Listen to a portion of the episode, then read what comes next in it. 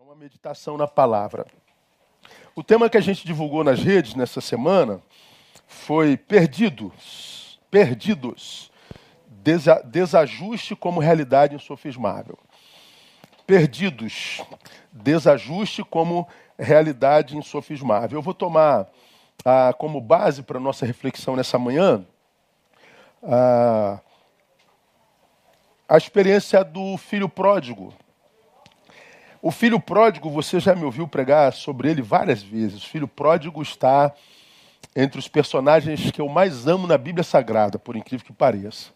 O filho pródigo e Tomé, os dois é, quase sempre apedrejados pela, pelos leitores da palavra, mas eu admiro muito a, a ambos por causa da minha visão de espiritualidade. Quando eu penso em espiritualidade, eu não penso na espiritualidade do reino preparando o sujeito para vir para a igreja. Eu não penso a espiritualidade do reino preparando o sujeito para é, é, trabalhar a sua indumentária, tipo de roupa, seu estilo.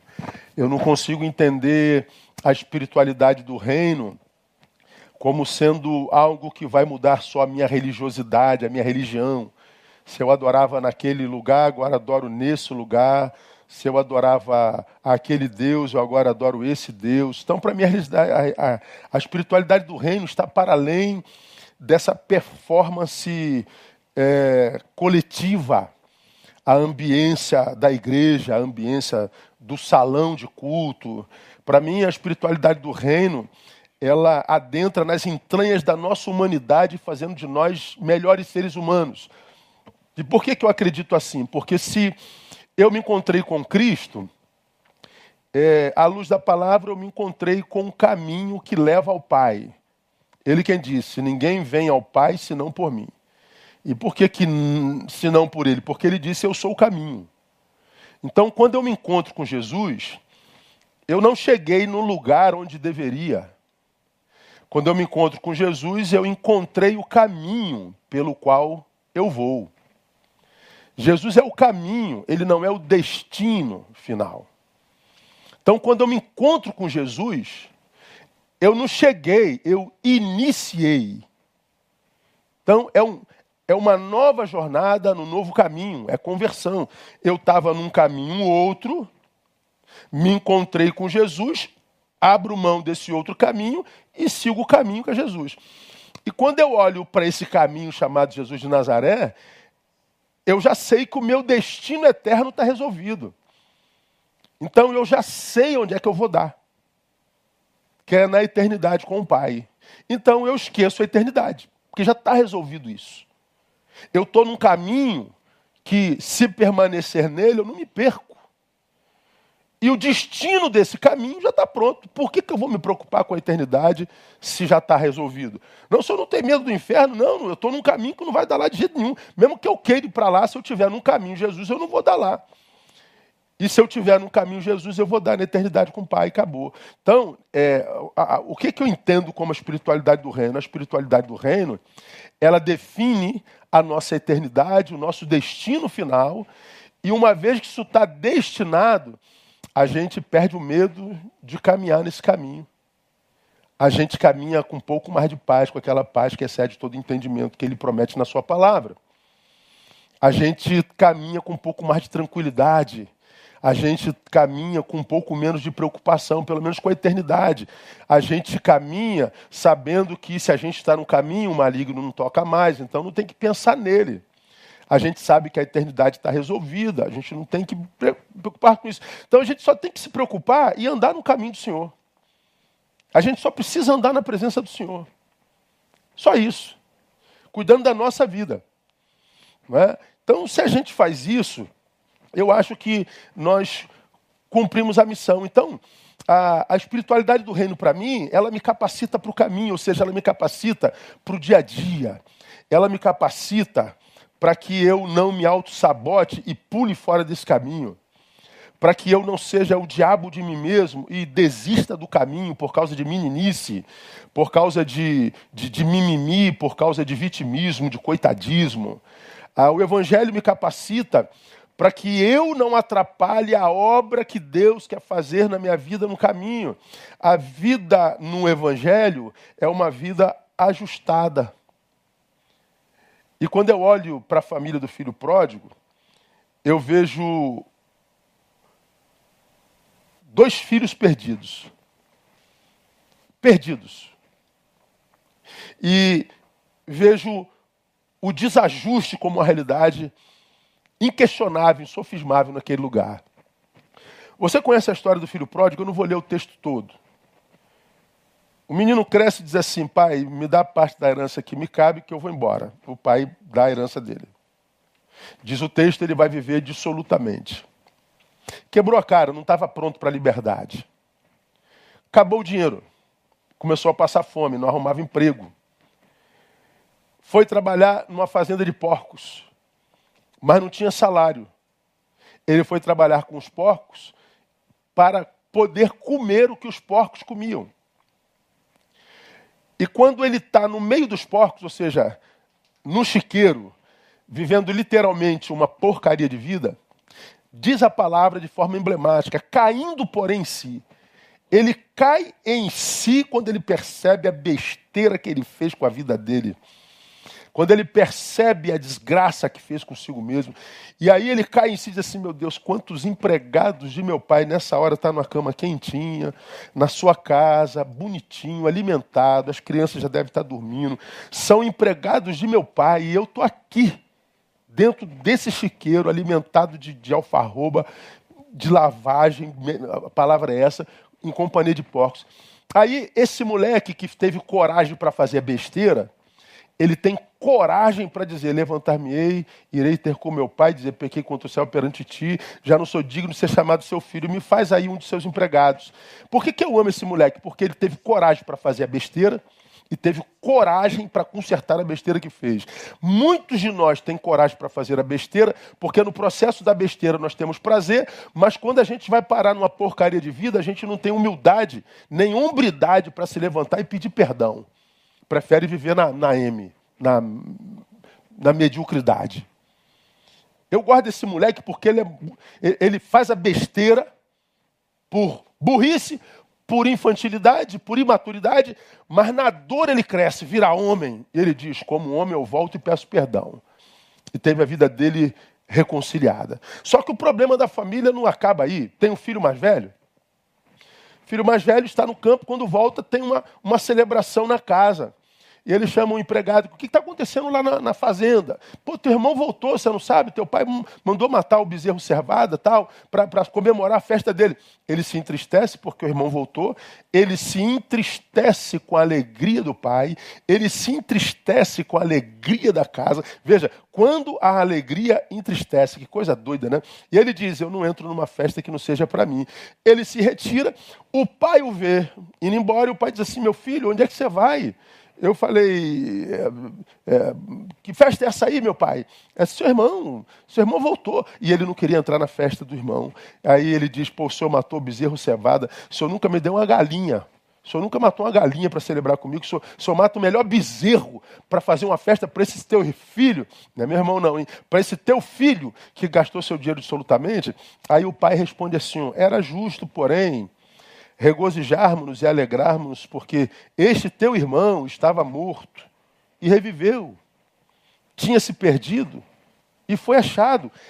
Era justo, porque na perspectiva do irmão mais velho, tal festa era injusto, era injustiça.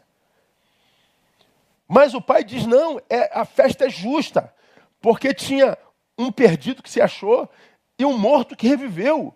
Como que eu não vou celebrar a vida de quem estava morto e reviveu? É, mas o mais velho não, não celebrou, não. A história da família do filho pródigo, irmãos, é a descrição de duas vidas desajustadas, perdidas. Uma dessas vidas longe de casa, que é o filho pródigo, que acabou construindo seu próprio chiqueiro, e a outra vida desajustada é do filho mais velho, que estava perdido dentro de casa. Então, na história do filho mais velho, tem um perdido fora e tem um perdido dentro. Tem um desajustado fora e tem um desajustado dentro. Então, eu e você, nós, podemos viver um desajuste existencial, nós podemos estar perdidos na história, estando dentro da casa do pai e longe da casa do pai. Esse texto, para mim, fala de um desajuste, de desajuste que está para além da geografia. Esse desajuste me faz fazer uma analogia com, com a igreja de Jesus, a igreja local, entender que tem um monte de gente que saiu dessa igreja e se perdeu mesmo. E está vivendo uma porcaria de vida. E essa porcaria de vida que vive, foi ela mesma quem construiu. E algumas dessas vão permanecer nessa porcaria de vida, talvez a vida inteira, porque não tem coragem, humildade, hombridade para dizer: pai, eu pequei, eu estou voltando para casa. Então fazem opção pelo chiqueiro. Mas também esse texto me dá base para dizer que tem um monte de gente dentro da igreja que está vivendo o mesmo desajuste está perdido, que não consegue se alegrar com a alegria do irmão, que não consegue se alegrar com a vitória do irmão. É gente que se entristece com alegria, cara. Isso é muito profundo para mim. E como é comum a gente achar gente que se entristece com a nossa alegria. Fala a verdade, irmão. Como tem gente que se incomoda com a tua alegria, que se incomoda com a tua prosperidade, que se incomoda com o fato de você estar bem. Quanta gente que inventa história para dizer, ah, mas também ele está assim por quê? Ela está assim por quê? Não, está assim porque trabalhou, irmão. Está assim porque mereceu. Está assim porque fez por merecer. Como eu tenho dito, cada um de nós está exatamente onde merece. Cada um de nós está exatamente onde merece. Como eu já ensinei a vocês, a bênção de Deus não está no lugar onde a gente está, mas como a gente chegou lá. Então tem gente que está vivendo uma porcaria de vida e merece tal porcaria de vida porque construiu essa porcaria.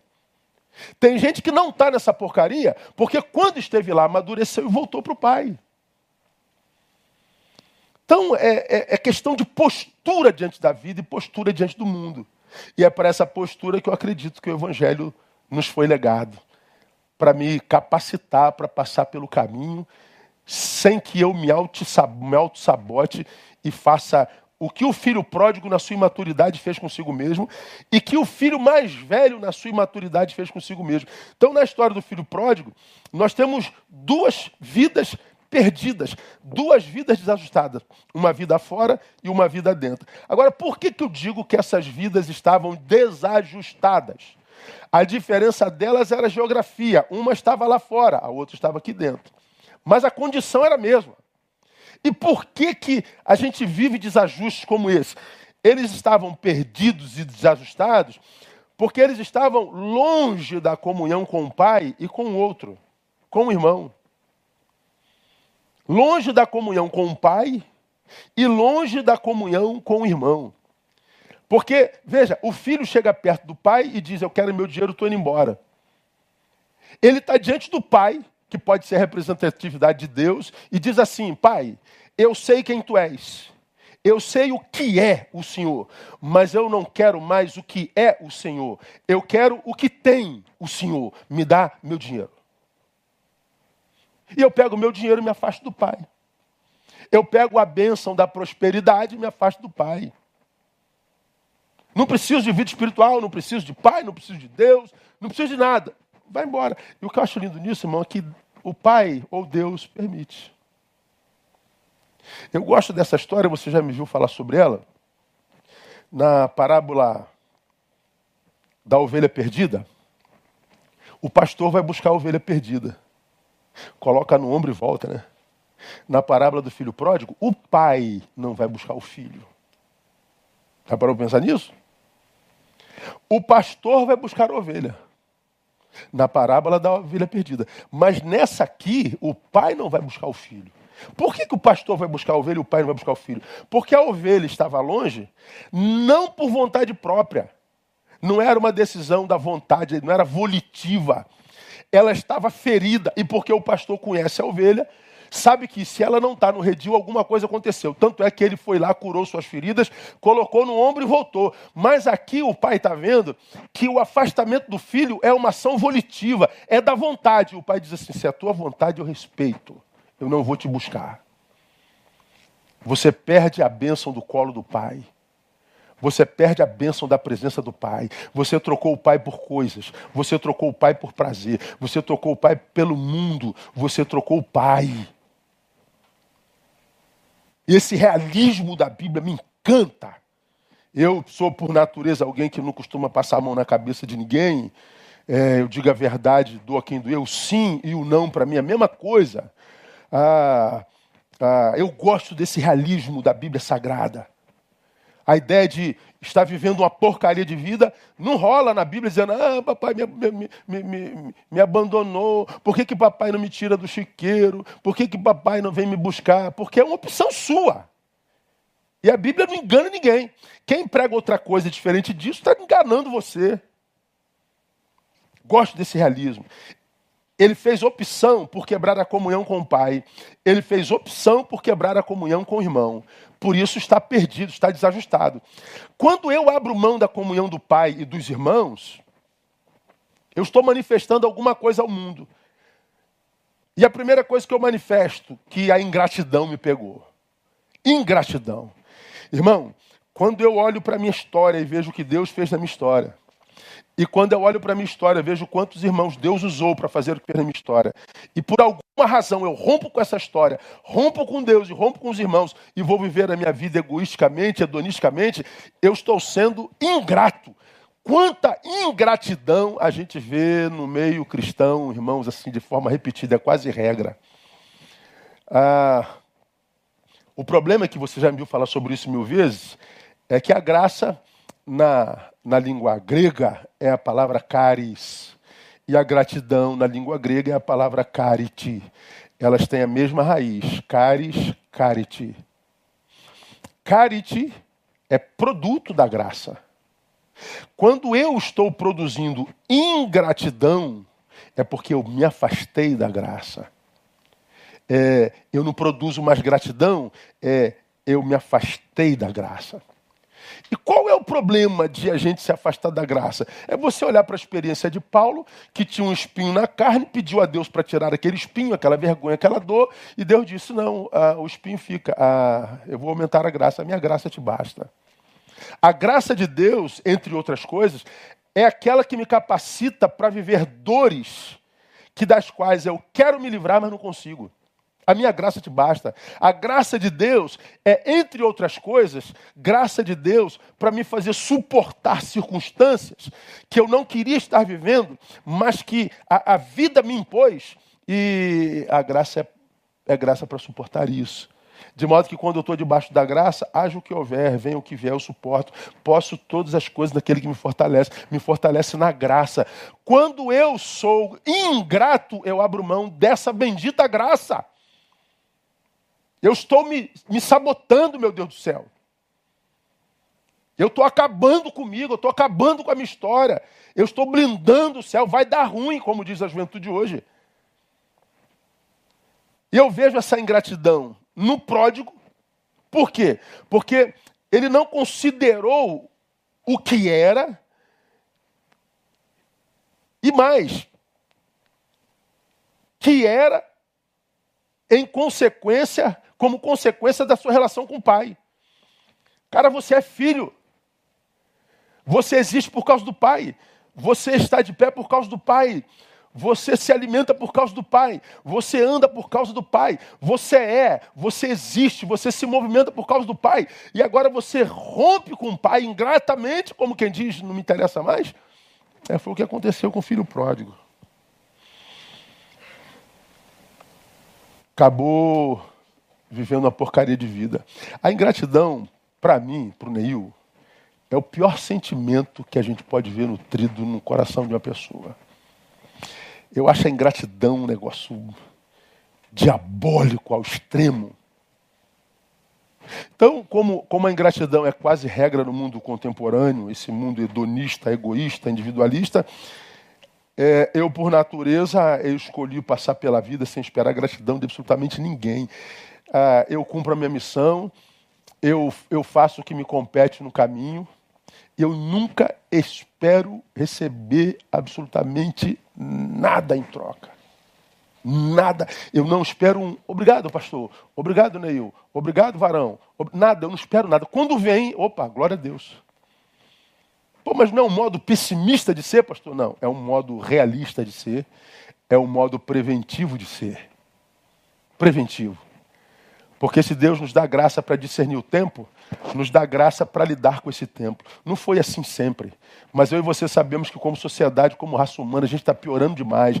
De modo que, como eu pretendo morrer velho e com saúde, a gente tem que criar algumas estruturas existenciais para que a gente não permita que o outro nos invada e nos adoeça. E a ingratidão adoece demais. Pois bem, se a ingratidão pegou, não tem jeito. O chiqueiro te aguarda. Aí aqui cabe uma análise de cada um de nós. Olha para a tua vida, veja se você não deve pelo menos um obrigado a alguém na tua existência. Veja se você não tem que ser acusado por rompimento de, de ingratidão, e a gente simplesmente cospe no prato que comeu, a gente diz que se dane, a gente não quer saber de nada e toca o barco como se nada tivesse acontecido. Não, irmão, céus e infernos estão te vendo. A tua ingratidão é semente. E isso vai te encontrar lá na frente. Lá na frente te acha.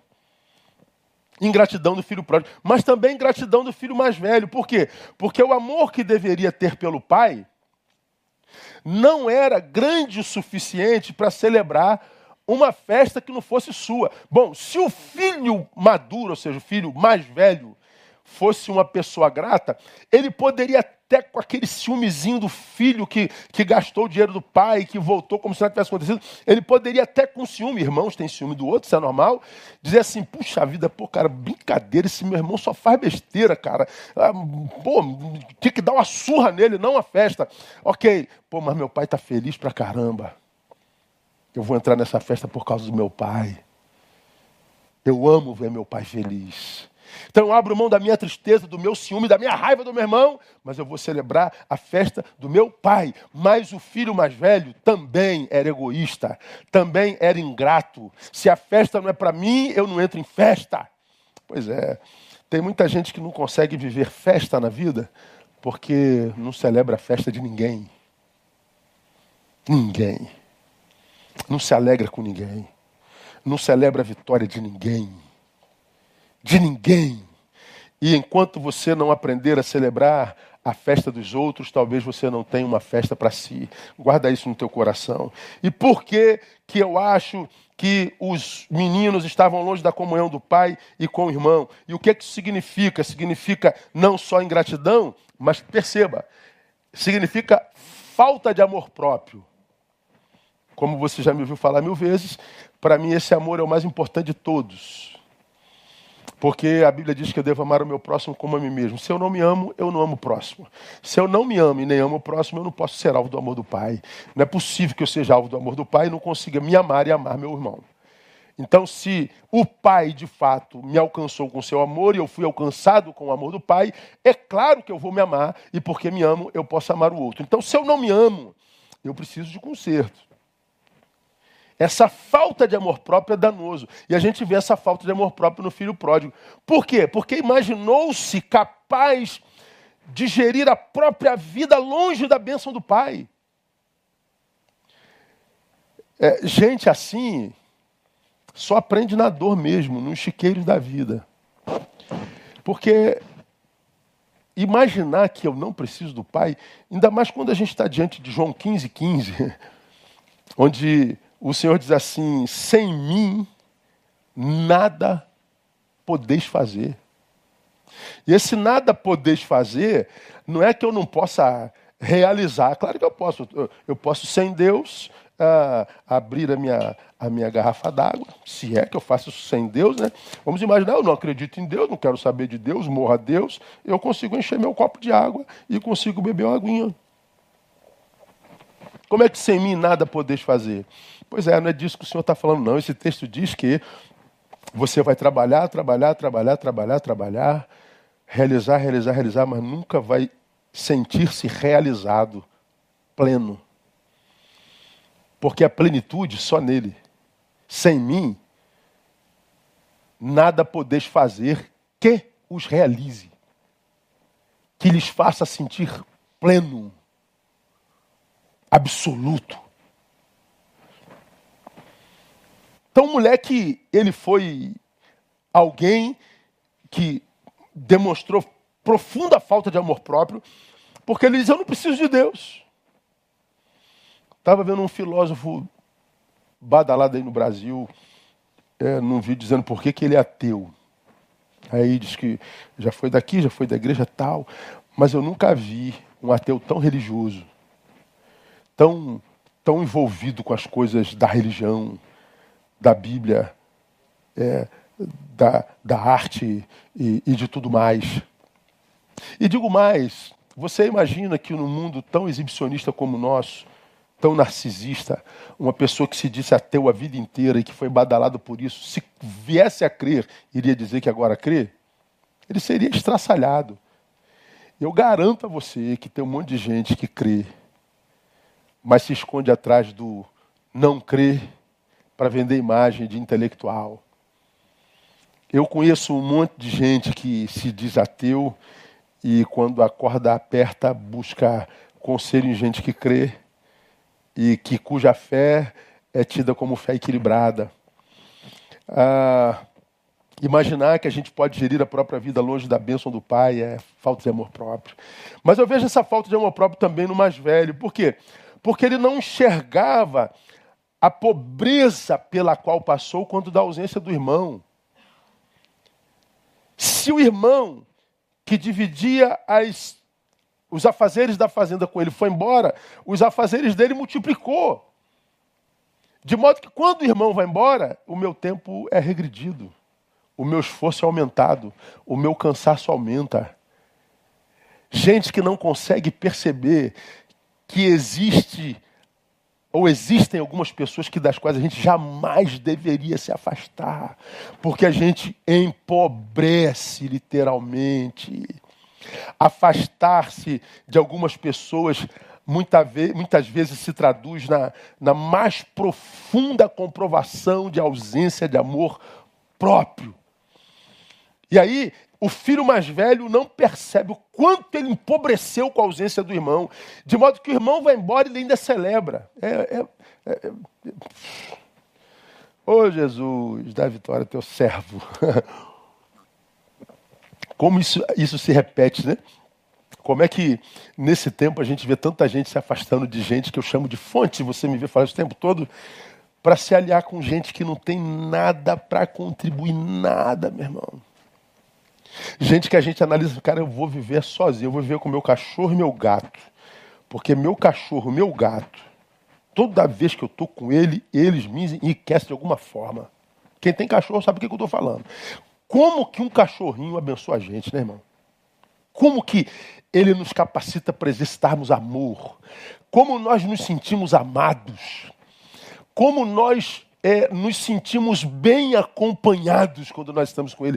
Agora, tem pessoas, irmãos, que são companhias absolutamente tóxicas, absolutamente desnecessárias, absolutamente corrompedoras, corrompedoras, absolutamente adoecedoras, e a gente se abraça esse tipo de gente e se afasta de gente fonte. Por quê?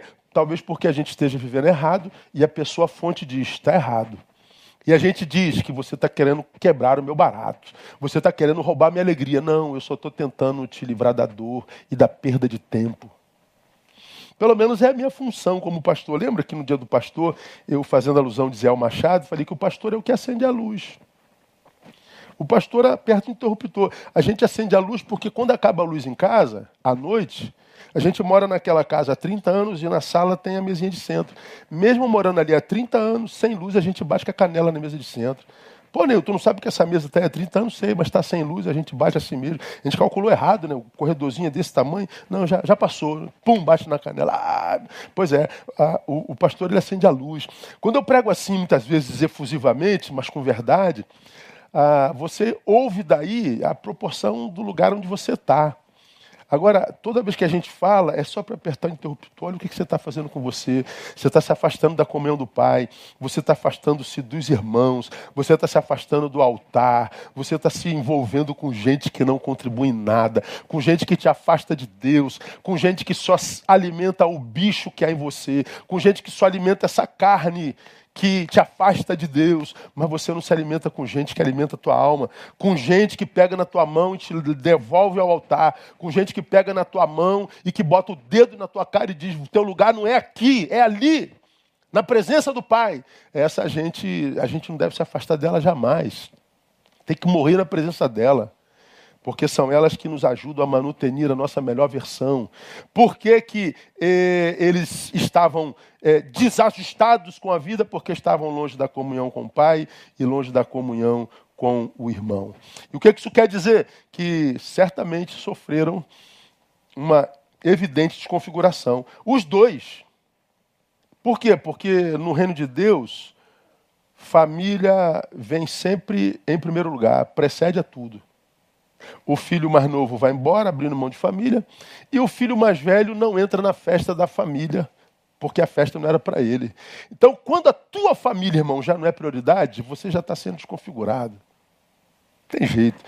É, como eu já disse no culto de família aqui na igreja, mente quem diz ser fácil viver em família. Não é fácil, não. Mente quem diz ser possível viver sem família. Não é possível viver sem família. Viver em família é fácil? Tá louco, meu irmão. Às vezes tu vê teus filhos vão se, vão se matar, irmão. Vão ir, ir matar. Eu me lembro quando minhas filhas eram pequenininhas. Aí, pai, a Tamara fez isso. Pai, Thaís fez isso. Eu brincava assim, enfio o dedo no olho dela. Que isso, pai? falei, então, perdoa. Para de brigar. Nunca enfiar o dedo no olho do outro, não. Porque tá morrendo de raiva, mas quando tu pressupõe alguma coisa ruim, não, é minha irmã. Elas estão lá brigando, vaca, nojenta, porca, e estão lá se matando. A gente ouve lá do outro quarto. Agora, se vier um de fora e chamar a irmã de porca, a outra se levanta. Porque a gente briga, mas a gente se ama. A gente briga, mas nós somos um só. Nós somos família. Viver em família não é fácil, não. Mas viver sem família é impossível, irmão. Então, quando uma pessoa começa a abrir mão da família por causa de amigo de rua, amigo de copo, amiga de balada, não é possível que a pessoa não perceba que está ficando doente, que está construindo seu próprio chiqueiro, está se desajustando, está construindo a sua perdição. Por que, que esses meninos estavam desajustados? Segundo, porque suas vidas não justificavam ou justificavam a própria existência. É muito triste quando a minha vida não justifica a própria existência. E quando é que a nossa vida não justifica a nossa própria existência? Quando a gente passa a viver só para nós. Lá no Éden está dito: não é bom que o homem esteja só. Não é bom só porque é, a solidão me assola. A solidão já não é uma, já é uma desgraça. Não é projeto de Deus para nós. Mas por que, que não é bom só? Porque eu tenho talentos que só podem ser desenvolvidos se eu tiver com. Porque eu tenho sentimentos, o amor, por exemplo, que só pode ser desenvolvido se eu tiver com. Que eu tenho potencial de aprendizado que só vão ser desenvolvidos se eu tiver com. Que eu só vou poder fazer uma boa autoanálise se eu estiver com. Porque para enxergar a ilha tem que sair da ilha. Então alguém fora de mim, muitas vezes enxerga em mim coisas que eu não consigo enxergar. Então quando eu vivo sozinho, eu eu tô, eu tô enterrando potencialidades, eu estou enterrando talentos, eu estou enterrando capacidades que, se não desenvolvidas, se manifestam em mim como angústia, meu Deus do céu. Angústia, potencial não desenvolvido por causa da vida que vive para si. Ó, oh, gente, eu, eu posso falar disso com tanta propriedade, como diz hoje o lugar de fala. Eu não gosto de estar em, com gente. Eu sou, eu sou um aborto da natureza como pastor. Quando Deus me chamou dizendo, você vai ser pastor. Eu falei, eu, como que eu vou ser pastor? Eu não sou apaixonado por gente, não. Assim, gosto de estar em bando. Vamos sair com quem hoje? Eu não, não sou assim. Eu gosto da solidão. Pastor está com saudade? Saudade de, de, de, quase ninguém. Ah, é, vamos sair para conhecer gente nova? Eu não tenho vontade de conhecer gente nova, não. Que é isso, pastor? É, eu sou assim, eu sou meio doente mesmo, eu sou meio maluco, desajustado com esses valores aí e tal. Aí Deus você vai ser pastor. Como que eu vou ser pastor, Deus? Eu vou lidar com multidão? Vai, tu vai superar. Ó, o pastor que Deus me fez, cara.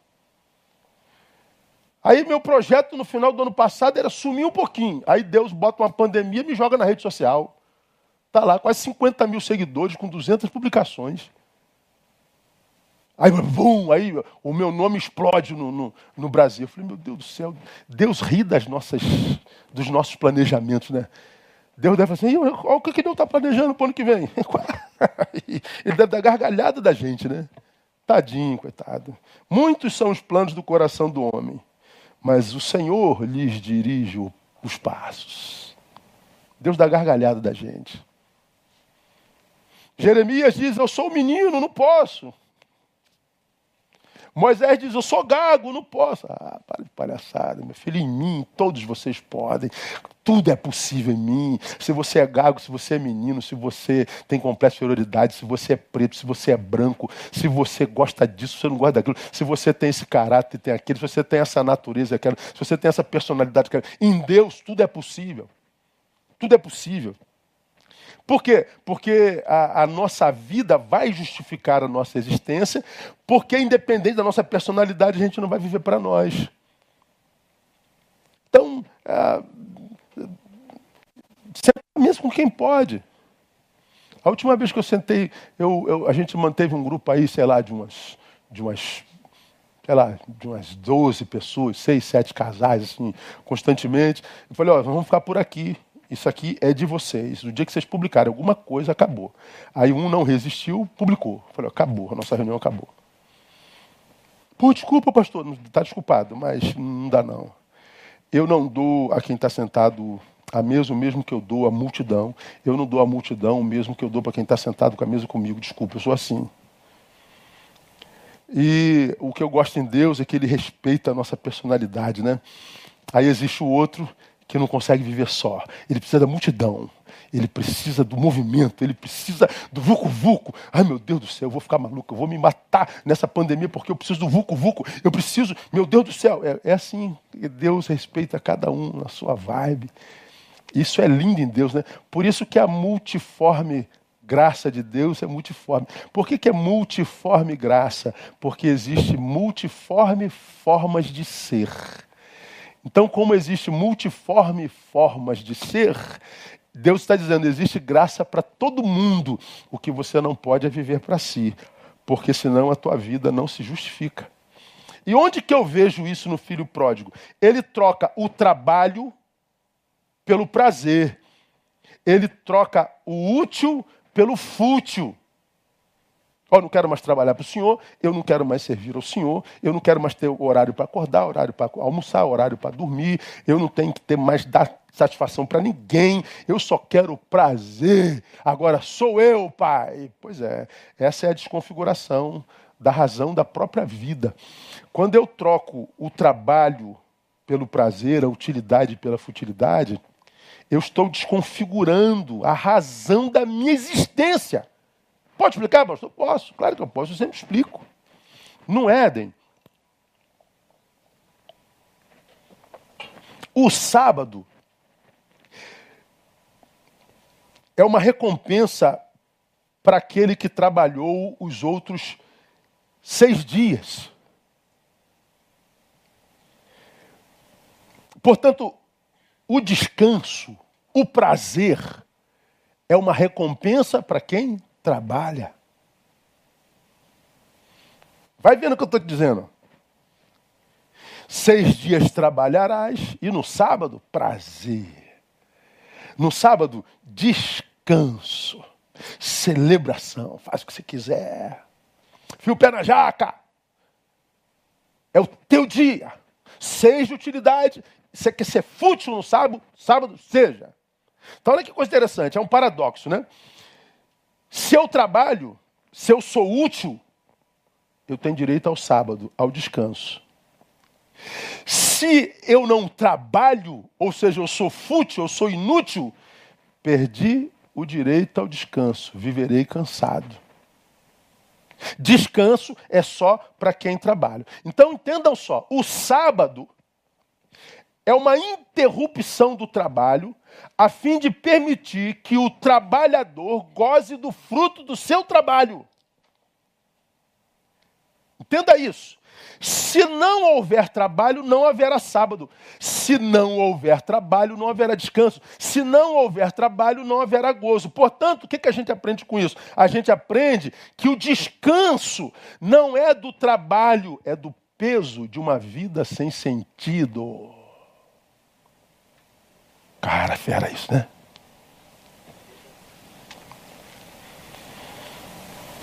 Vida sem sentido é a que existe só para si. Rapaz, como é que isso aqui é forte, hein? Trabalhei de segunda-feira a sexta, descanso sábado. Também. Mas não é disso que o texto está falando, não. Não trabalhei de segunda a sexta. Fui um inútil, fui um fútil. Então não vou conseguir descansar sábado. É, mas não tem nem do que descansar, fui fútil. Não fazer nada cansa. A inutilidade cansa. A vida sem sentido cansa.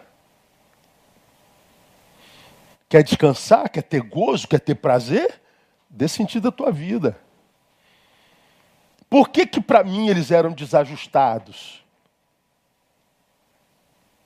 Porque fizeram opção por uma vida que não justificava a própria existência. O mais velho trocou solidariedade por egoísmo e ciúme. Essa festa é para o meu irmão? Não entro nessa festa. Egoísta. Comprei meu carrinho, amigo. Ah, parabéns. Eu já tive um carro melhor que o teu. Ó, tem um maçadinho aqui, né? Na, na... É, tem. Ele, em vez de celebrar, não, ele vai achar um risquinho na porta. Amiga, perdi 10 quilos. Hum, ficou uma. Como é o nome daquilo? Tem uma celulitezinha aqui, amiga. É desgraçada. Mas eu perdi 10 quilos, eu te falei. Mas ela engordou dois, boba. Ela vai olhar para a celulite. Dá para entender o que eu estou falando, dá, irmão? Dá, dá sim. O mais velho trocou a solidariedade pelo egoísmo, pelo ciúme, pelo despeito. Temos que aprender a celebrar a vitória dos outros, porque quando eu celebro a vitória dos outros, é, eu estou me capacitando para celebrar a minha e ter convidados na festa. Vamos terminar? Por que, que eu digo que esses dois estão desajustados? Terceiro, porque coisas para eles se tornaram mais importantes do que pessoas. Não quero saber de pai e irmão, eu quero é coisas, o que o dinheiro pode comprar. Isso é o mais novo. Seu irmão voltou, o irmão não interessa, matou o bezerro cevado, coisas. E por que, que isso é um mal? Por que, que isso é uma desgraça? Porque retira do ser humano o seu valor intrínseco. Quando eu valorizo coisa mais do que pessoas, eu estou dizendo ao universo e a Deus e ao diabo que esse ser humano já não é mais para mim algo precioso. Eu ranquei dele o seu valor intrínseco. Só que eu esqueço que Deus morreu por esse homem em Jesus de Nazaré. E aí eu arrumo um problema com o próprio Deus. Se eu amo coisas mais do que pessoas, eu estou arrumando uma briga com o eterno. Porque eu retirei do homem o seu valor intrínseco. Aí o que, que acontece? O homem passa a valer pelo que tem. Ah, nós estamos na época de, de eleição, eleição aparece, ó, a gente é procurado, hein? Como eu sou procurado na época de eleição. Então teve obra aí, nessa obra teve, teve um que me procurou, falou assim, pastor, eu quero fazer uma oferta generosa para a sua obra. Quanto que está faltando para a obra? Ou quanto é tudo? Eu falei, em torno disso. Posso lhe dar, irmão? É mesmo, irmão? Opa, pode depositar aí. Me dê a sua conta. Não, minha não. É a conta da igreja. Bota lá, e não precisa nem se identificar se não quiser. Mas quando voltar ao culto, posso dar uma palavra? Ou o irmão se comprometeria em dar uma palavrinha nessa semana de eleição, me apoiando? Eu falei, mas eu não lhe conheço, irmão. Não sei da sua história, não sei de onde você vem, para onde você vai. Aquelas, aqueles conchavos, não rola conchavo. Instituto Casa Viva vêm as propostas de, de aliança financeira, mas o senhor pode é, receber tanto e dizer que assinou tanto? Para abençoar a gente também? Eu não, não posso, eu não posso fazer isso.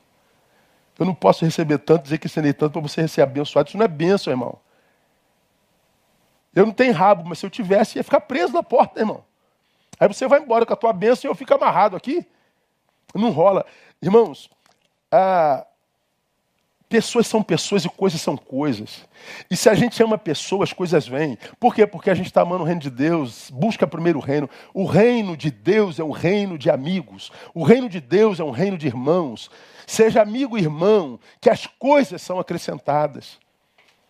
E a gente viveu isso na nossa história como igreja a vida inteira. Quando a gente tira do homem seu valor intrínseco, se o homem não tem, então ele não tem valor. Para ter valor precisa ter. Aí para ter faço qualquer coisa, gente negociando tudo para ter, para ter. Aí vai perdendo a própria humanidade. É essa dinâmica materialista que produz a cultura da morte. Tem, um, tem uma série na, na net que é chamada Bot. Bot? Isso que é. é as pessoas que fazem plástica, vão fazendo plástica, aí esses dois médicos, eles consertam a desgraça que fizeram a outra plástica. Então, ele, é, são dois médicos lá de Beverly Hills, são muito é, especialistas tal. Aí ontem eu estava vendo os estragos que as pessoas fazem no corpo, já viu aquelas pessoas são deformadas tal. Aí chega um, um rapaz, é, tipo quem humano, todo mudado, e ele fez 36 cirurgias no nariz. 36 cirurgias no nariz. O que, que aconteceu? Parte do nariz dele está morrendo. Necrose. E ele foi lá para resolver, tomara que seja a última. Não, nós não podemos operar. Você não deve mais fazer cirurgia, porque se você mexer de novo, vai necrosar o teu corpo todo, tua, tua, tua, tua face toda. Aí ele falou: como que eu posso viver com esse nariz? É cultura da morte. A gente quer mudar o que Deus fez, a gente quer melhorar. Não, o que Deus fez não fez bom, então Deus, vou te dar uma bola aí, porque tu não sabe fazer muito bem. Olha o que, que o Senhor fez comigo. Então eu vou usar aqui, vou usar aqui, vou usar ali, vou usar ali, vou usar ali. Como que eu posso ver com esse nariz? Como que eu posso viver com essas marquinhas na testa, meu Deus do céu? Jesus amado, que vida tem sentido com essas marquinhas na testa, Jesus amado? Eu vou morrer. Oh, Senhor, eu tenho uma cicatriz na testa quando eu tinha oito anos.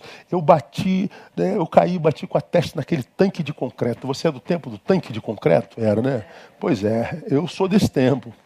E tomava banho dentro do tanque quando era criança, lembra disso, Carlinhos? É, a gente tomava banho dentro, era nessa piscina. Eu caí e bati com a testa no tanque aqui, ó, carrego isso a vida inteira. Como que eu vou viver com essa cicatriz, Jesus amado? Jesus, como é que eu vou viver com esse barrigão, meu Deus do céu? Jesus tem misericórdia, tem compaixão. Pois é, ah, coisas, vaidade. Ah, a vida está para além disso, irmão. E quando a gente busca o pai para ter dinheiro, para ter coisas, quando a gente briga com o pai porque o pai matou o bezerro cevado, coisas, a gente está desmerecendo pessoas e quando a gente desmerece pessoas, a gente arruma uma briga com o Todo-Poderoso. Então você quer restaurar sua vida? Passa a amar gente de novo. Eu não estou falando que você tem que sentir afeto, que você tem que ser fofo, que você tem que ser é, melodramático. Não, você só precisa servir as pessoas. Você não precisa ser fofo. Eu não sou fofo. Eu não sou melodrama, eu não choro à toa. Eu não, não, não, não sou beijoqueiro. Eu sou assim. Mas seja amar de outra forma, eu amo do meu jeito. Ame do teu jeito, irmão. Você não precisa ser como aquele teu irmão, que é caloroso, que abraça, que adora beijo, que é, um negócio melodramático e que, puxa a vida, que coisa linda isso, mas você não é assim. Ama do teu jeito, seja você, e seja você com excelência, e seja você sem culpa. Mas não se entregue a essa inutilidade, essa futilidade, essa forma idiota de ser, exibicionista, mas sem sentido. E não seja um desajustado existencial. Vamos terminar. Por que, que eles eram desagitados? Estavam perto do Pai, mas não conseguiam desfrutar da sua alegria.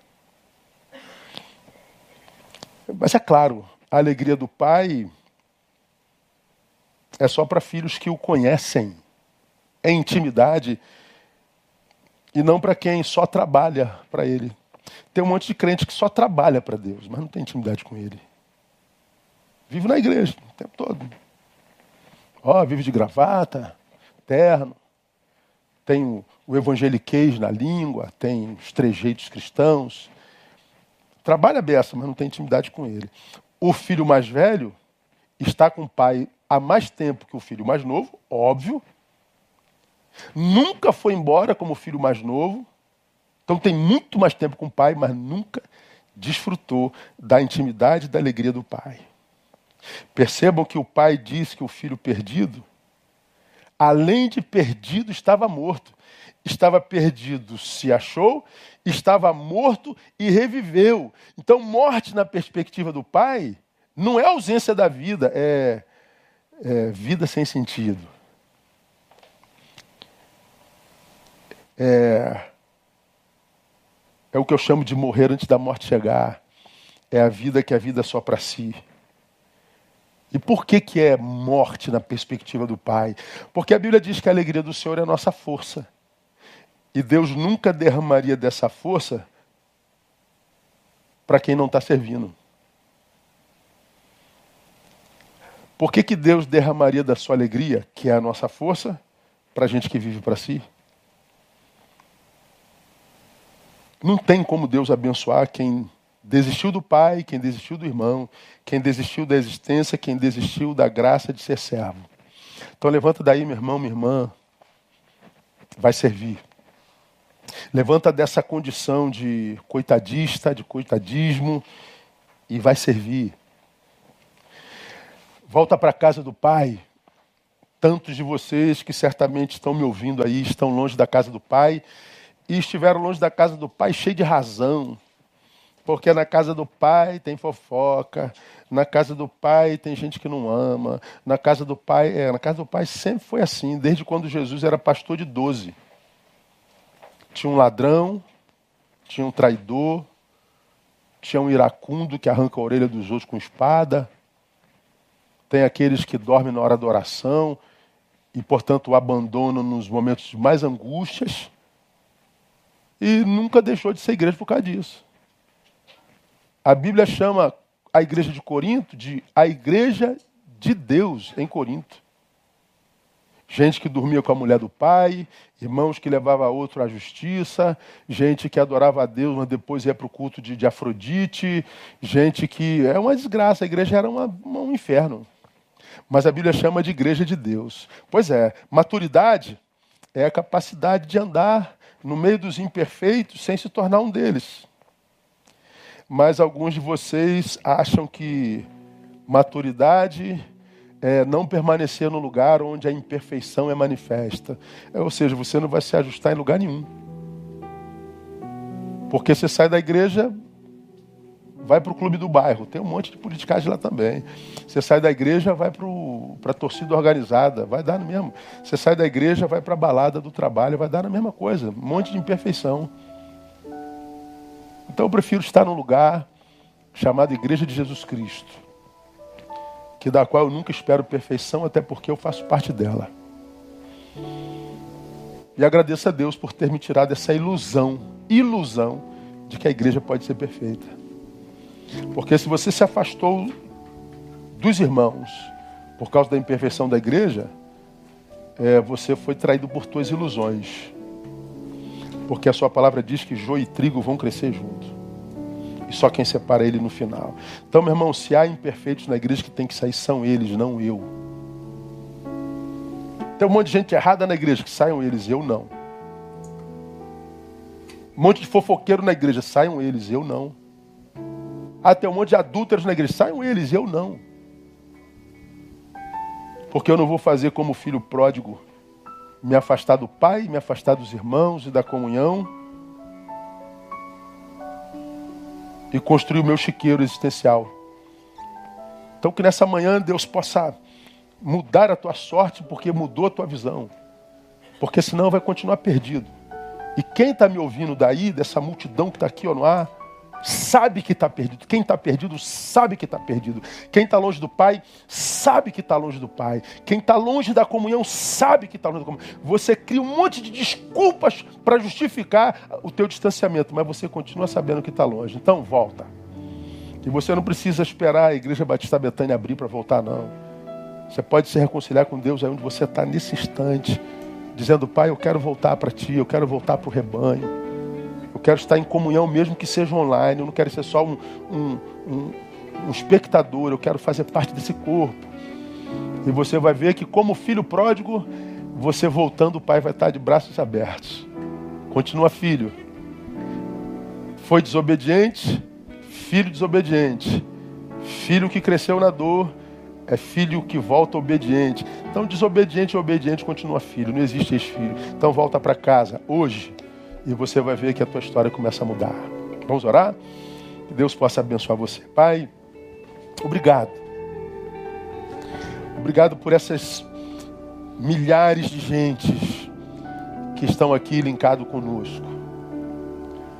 Obrigado porque eu tenho certeza plena que teu Espírito alcança centenas destes nessa manhã que se sentem desajustados desse tempo, porque longe do Pai, longe dos irmãos.